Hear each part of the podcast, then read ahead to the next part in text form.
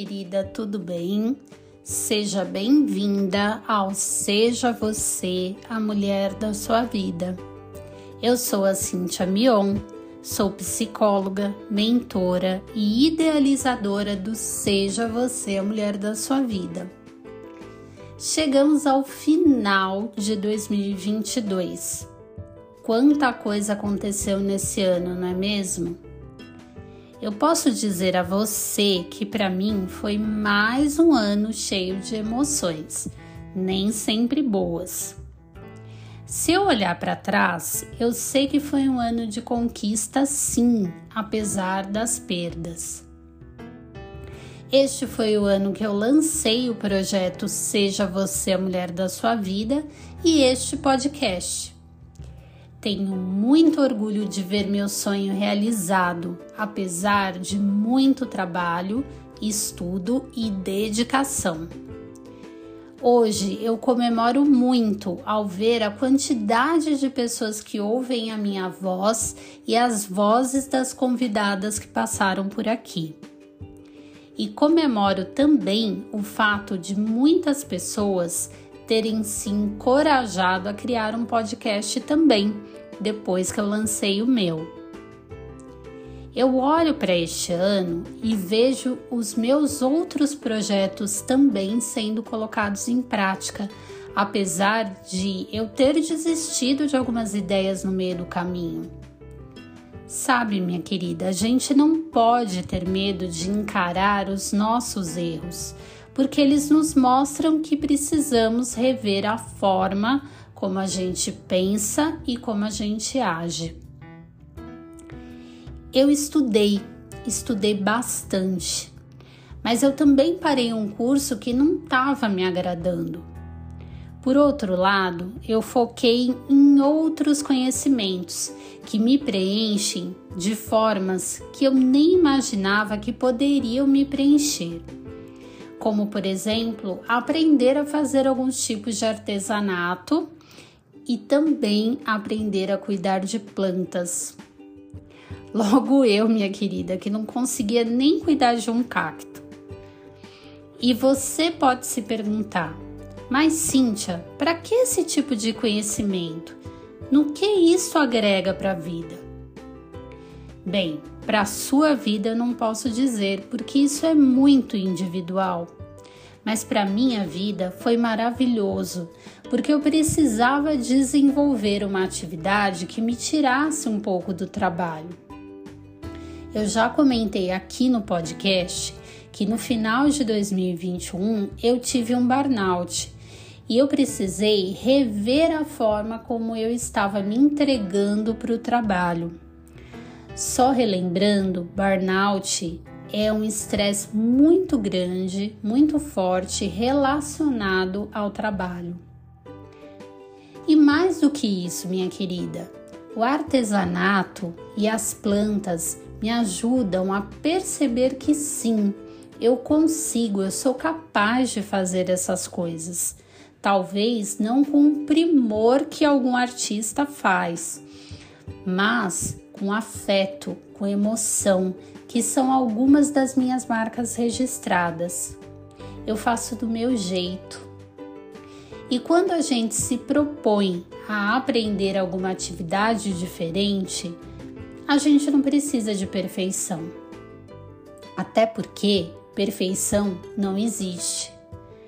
Mas se a gente coloca nesta atividade amor e carinho, acolhendo as imperfeições, tudo fica mais gostoso.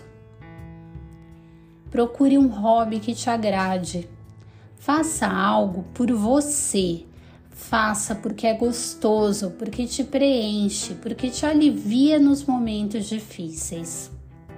Isso também é autocuidado e eu te encorajo a colocar isso aí na sua listinha para 2023 procure alguma atividade extra trabalho. Eu aprendi também, mais uma vez, que é preciso ser forte para admitir nossas vulnerabilidades. Eu já falei muitas vezes sobre isso, já vivenciei isso em muitos momentos da minha vida, Mas este ano eu tive algumas provas de que isso acontece e que isso é necessário. No final do ano, eu perdi a minha mãe. É muito difícil falar nisso sem me emocionar. Minha mãe foi uma mulher forte, guerreira até o final. Sofreu muitas perdas ao longo da vida, dentre elas a de um filho, meu irmão, que morreu quando ele tinha 35 anos. Perdeu também meu pai há mais de 20 anos e teve que aprender a fazer algumas coisas que nunca precisou, como por exemplo, pagar contas no banco, resolver as coisas de casa. Meu pai e minha mãe eram o meu chão. E eu sempre soube que eles iam embora, já que esta é a lei da vida, como dizem mas nem por isso foi e está sendo fácil. Este ano eu também conheci pessoas incríveis através do meu trabalho. Comemorei as conquistas das pessoas que passaram por mim, seja através da terapia, da mentoria ou da consultoria empresarial. Ri, chorei, sonhei e realizei.